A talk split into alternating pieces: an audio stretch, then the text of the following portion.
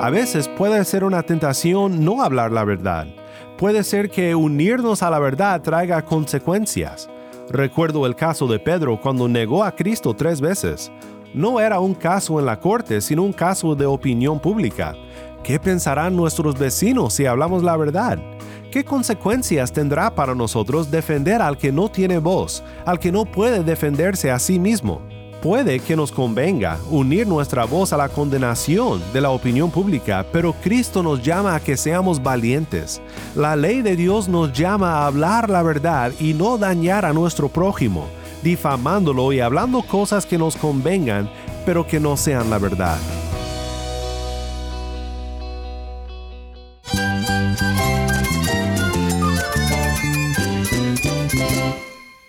Cristo es todo para mí. Mi Salvador, mi amigo, mi guía. Cristo es mi verdad. Es nuestra guía, nuestro faro. Cristo es el Señor y Salvador. Nuestro protector, nuestro amparo, nuestra fortaleza. Es Jesús, el único que te lleva a Dios, el único camino, la verdad y la vida. No hay más ningún camino, es Jesús.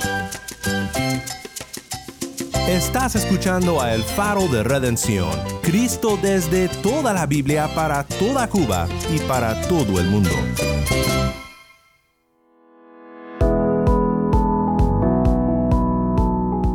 Hola, soy el pastor Daniel Warren. Gracias por acompañarme aquí en el faro. Siempre es un placer para mí pasar este tiempo contigo, porque cada vez que abrimos juntos la palabra de Cristo, veo nuevas verdades de su gracia, cosas que mi corazón necesita escuchar y que tu corazón también necesita saber.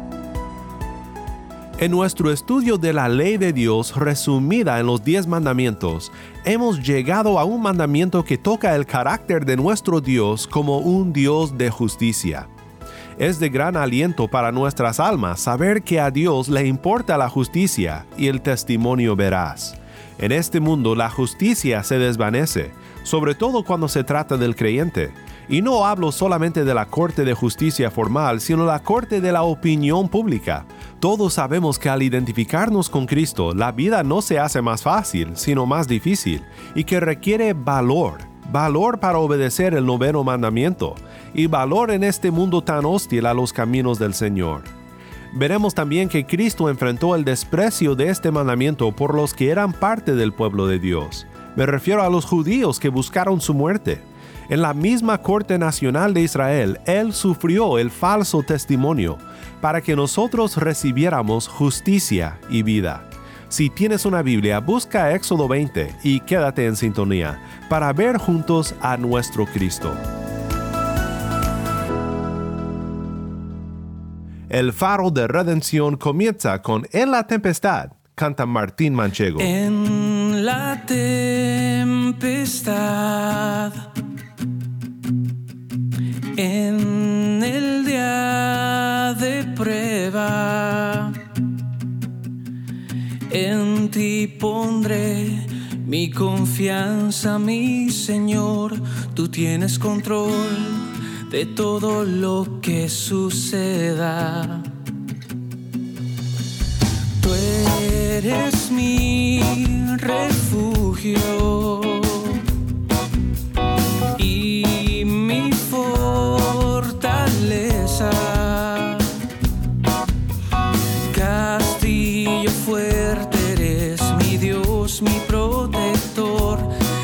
En y en tu voluntad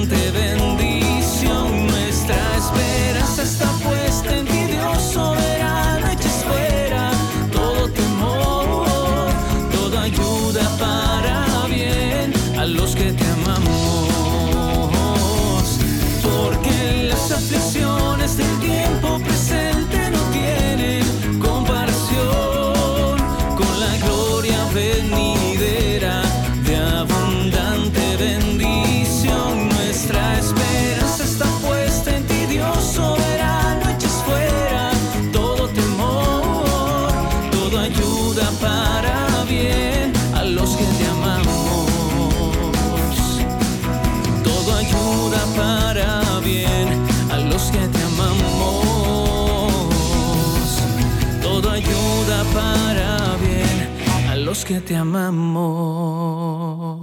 En la tempestad canta Martín Manchego, soy el pastor Daniel Warren y esto es el faro de redención. Cristo desde toda la Biblia, para toda Cuba y para todo el mundo.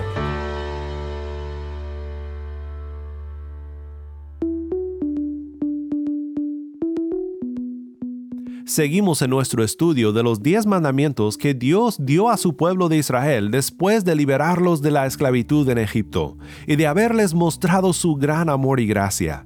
Nunca debemos de olvidar esto. Israel fue llamado a obedecer la ley de Dios como nación para permanecer en la tierra prometida. Pero esto no significa que el obedecer la ley de Dios era un camino a la salvación. Nunca lo fue. El israelita con los ojos de la fe vería la gracia de Dios en salvarle de la esclavitud aún antes de escuchar el prólogo de los diez mandamientos, y en ello vería a Cristo, no de una manera clara como los que vivimos ahora de este lado de la cruz, pero un israelita con entendimiento por la fe sabría que servía a un Dios lleno de gracia que lo rescató sin haber hecho nada para merecerlo, librado de la esclavitud, librado de la mano del enemigo, puesto en tierra firme a través del mar rojo. Hoy vamos a estudiar juntos el noveno mandamiento. Para tener bien en mente el contexto, escuchemos de nuevo la lectura de los diez mandamientos en Éxodo 20, 1 al 17. Entonces Dios habló todas estas palabras diciendo, yo soy el Señor tu Dios, que te saqué de la tierra de Egipto, de la casa de servidumbre. No tendrás otros dioses delante de mí, no te harás ningún ídolo, ni semejanza alguna de lo que está arriba en el cielo, ni abajo en la tierra, ni en las aguas debajo de la tierra. No los adorarás, ni los servirás, porque yo, el Señor tu Dios, soy Dios celoso, que castigo la iniquidad de los padres sobre los hijos hasta la tercera y cuarta generación de los que me aborrecen, y muestro misericordia a millares, a los que me aman y guardan mis mandamientos. No tomarás el nombre del Señor tu Dios en vano, porque el Señor no tendrá por inocente el que tome su nombre en vano. Acuérdate del día de reposo para santificarlo. Seis días trabajarás y harás toda tu obra, pero el séptimo día es día de reposo para el Señor tu Dios. No harás en él trabajo alguno, tú, ni tu hijo, ni tu hija, ni tu siervo, ni tu sierva, ni tu ganado, ni el extranjero que está contigo, porque en seis días hizo el Señor los cielos y la tierra, el mar y todo lo que en ellos hay, y reposó en el séptimo día. Por tanto, el Señor bendijo el día de reposo y lo santificó. Honra a tu padre y a tu madre, para que tus días sean prolongados en la tierra que el Señor tu Dios te da no matarás, no cometerás adulterio, no hurtarás, no darás falso testimonio contra tu prójimo, no codiciarás la casa de tu prójimo, no codiciarás la mujer de tu prójimo, ni su siervo, ni su sierva, ni su buey, ni su asno, ni nada que sea de tu prójimo. Muchas gracias, Tai, por ayudarnos con esta lectura desde La Habana, Cuba. De nuevo, esto fue Éxodo 20, 1 al 17. Espero que ya se nos esté grabando este pasaje por haberlo escuchado tanto en esta serie. Dice David en el Salmo 119, 9 al 16, ¿Cómo puede el joven guardar puro su camino? Guardando tu palabra. Con todo mi corazón te he buscado no dejes que me desvíe de tus mandamientos. En mi corazón he atesorado tu palabra, para no pecar contra ti. Bendito tú, oh Señor, enséñame tus estatutos. He contado con mis labios de todas las ordenanzas de tu boca. Me he gozado en el camino de tus testimonios, más que en todas las riquezas. Meditaré en tus preceptos y consideraré tus caminos. Me deleitaré en tus estatutos y no olvidaré tu palabra. Como puedes notar en lo que dice David, no tiene temor a los mandamientos, a los preceptos, a los estatutos de Dios. Este es el sentir de aquel que mira a Dios y ve a un Dios que es grande en perdonar. Y si conoces la historia de David, él sabe bien que Dios era grande en perdonar todos los pecados de sus hijos. La gracia no nos permita tenerle miedo a los mandamientos de Dios, pues el amor de Dios hace huir al temor. El noveno mandamiento lo leemos en Éxodo 20, versículo 16. No darás falso testimonio contra tu prójimo. ¿Qué aprendemos de este mandamiento? ¿Qué nos exige? Recordemos lo que Cristo dijo cuando resumió los mandamientos. Dice, amarás al Señor tu Dios con todo tu corazón, y con toda tu alma, y con toda tu mente. Este es el grande y primer mandamiento, y el segundo es semejante a este. Amarás a tu prójimo como a ti mismo. De estos dos mandamientos dependen toda la ley y los profetas. No darás falso testimonio contra tu prójimo es amar a tu prójimo. Quiero pensar en algunas aplicaciones de este mandamiento y después quiero pensar contigo sobre cómo Cristo sufrió el falso testimonio, lo cual nos dice que Él comprende cuando sufrimos el ataque de una mentira, y esta comprensión fue parte de su obra de redención. Bien se ha dicho que este mandamiento prohíbe el perjurio, la calumnia y el chisme. Primero el perjurio prohibido por Dios porque Dios es un Dios de justicia. Pensando en el contexto original del noveno mandamiento, debemos recordar que el testimonio que uno daba en aquel entonces sobre algún acontecimiento, en particular en los procedimientos de la justicia y en una corte, tenía un peso tremendo. Escucha lo que dice Deuteronomio 19, 14 al 21. No moverás los linderos de tu prójimo, fijados por los antepasados en la herencia que recibirás en la tierra que el Señor tu Dios te da en posesión. No se levantará un solo testigo contra un hombre por cualquier iniquidad o por cualquier pecado que haya cometido.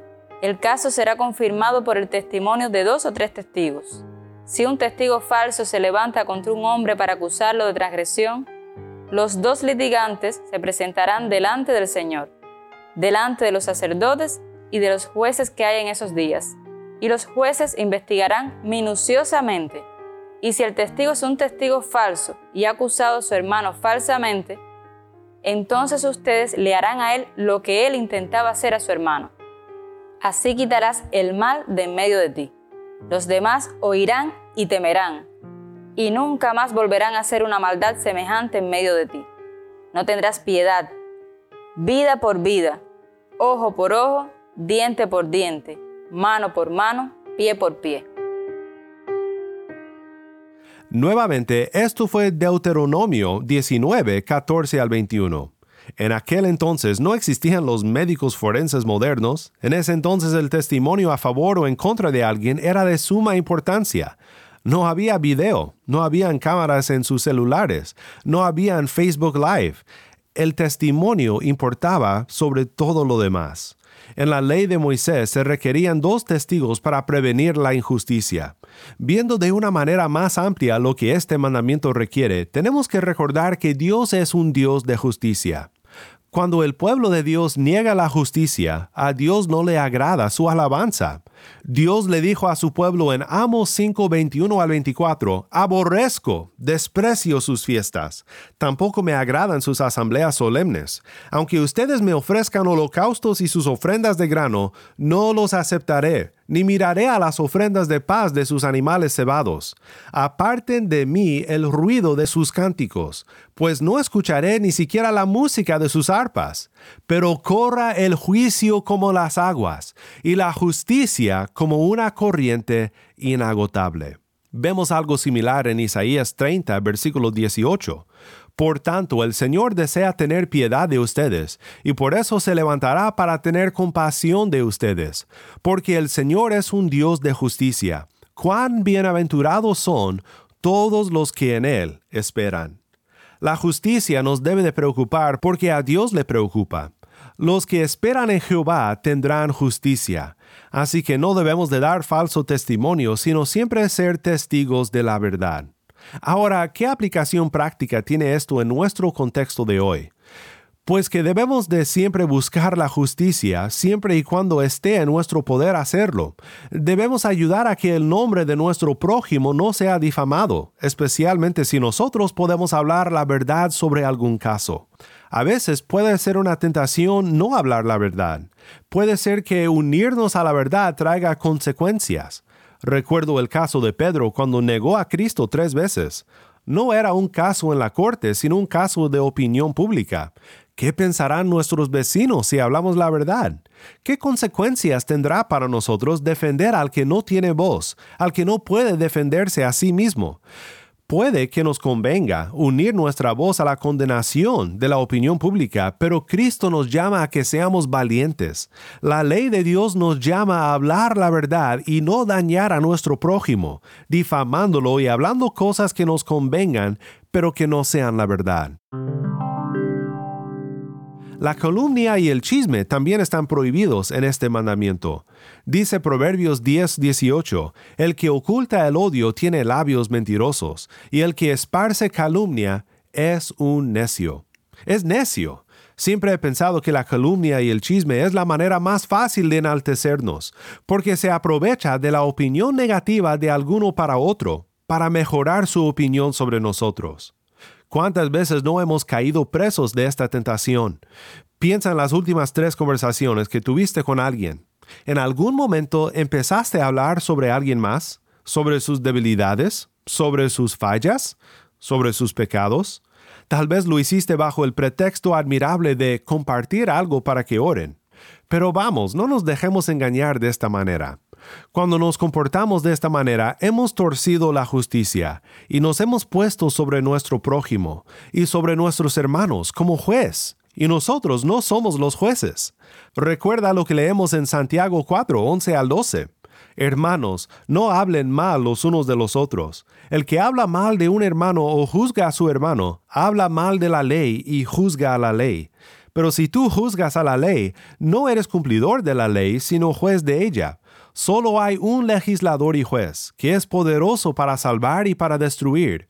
Pero tú, ¿quién eres que juzgas a tu prójimo?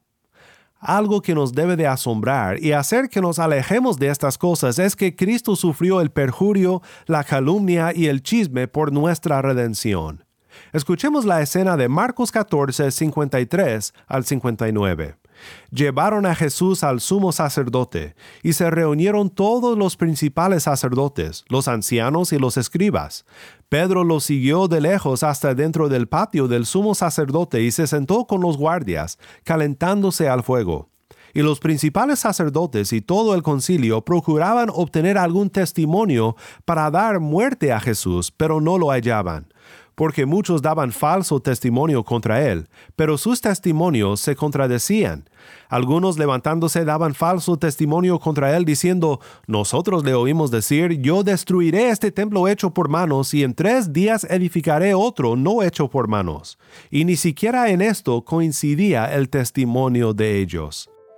¿Oíste lo que dijo? Y ni siquiera en esto coincidía el testimonio de ellos. Todo esto sufrió nuestro Señor Jesús para redimirnos de nuestros pecados.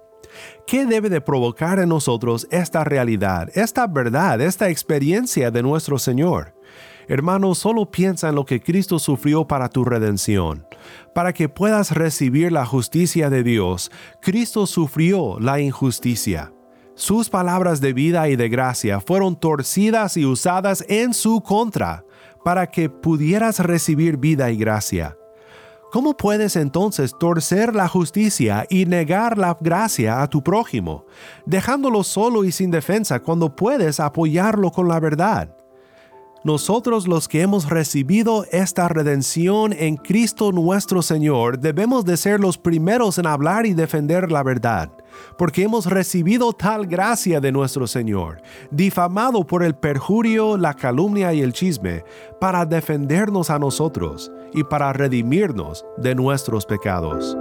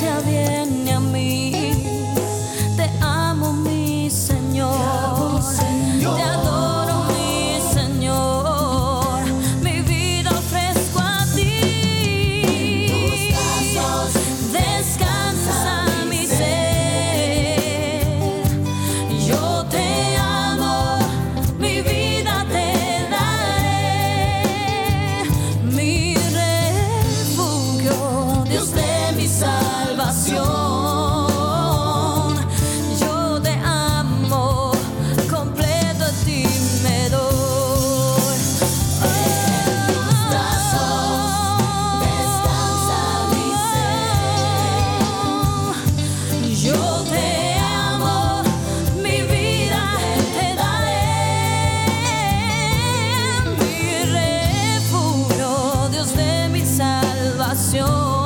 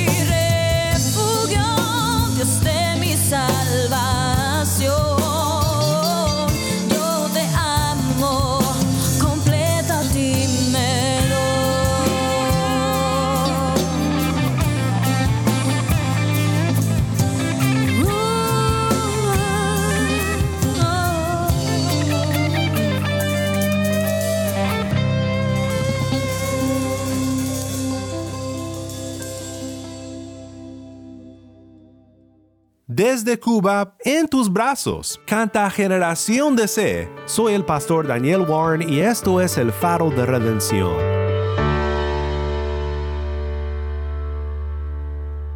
A veces es difícil comprender todo lo que Cristo sufrió para redimirnos, pero al considerar los mandamientos de Dios y no solo lo que exigen de nosotros, pero también lo que nos enseñan sobre la obra de Cristo para nuestra redención, tal vez comprenderemos un poco mejor el gran precio por el cual hemos sido rescatados del pecado para caminar en pos de la santidad. Oremos juntos para terminar. Padre Celestial, eres un Dios de justicia, que escucha el clamor de tu pueblo. Por tu justicia sacaste al pueblo Israel de la esclavitud en Egipto, y por tu justicia y tu gran amor nos sacaste de la esclavitud del pecado y de la muerte. Ayúdanos siempre a recordar que para ti el buen testimonio, el testimonio veraz es de suma importancia y permítenos ser testigos de la verdad sobre nuestro prójimo y sobre nuestro hermano. Es fácil ceder a la tentación de no identificarnos con los que más lo necesitan, pero oramos para que nosotros seamos un pueblo que tiene el valor para hacerlo, por la gracia que es nuestra en nuestro Señor Jesús, quien sufrió la injusticia humana para que nosotros recibiéramos justicia divina, pero llena de gracia por la obra de Cristo. En el bendito nombre de Cristo nuestro Redentor oramos. Amén.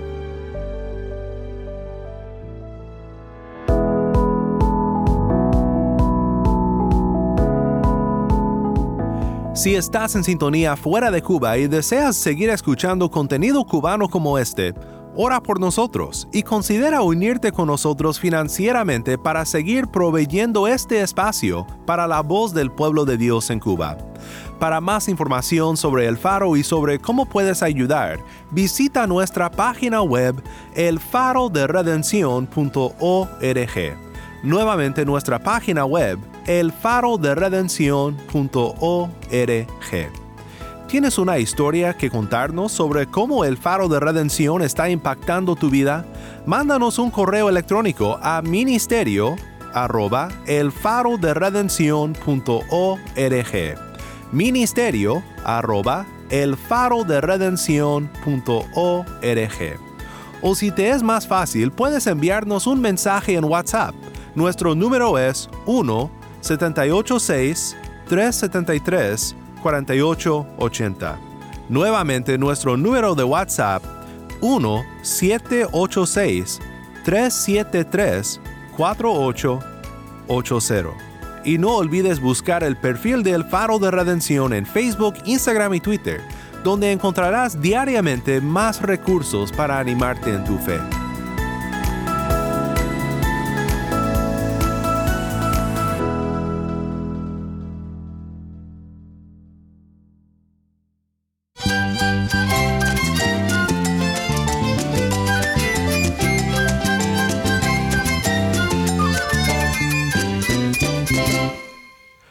Pastor Daniel Warren.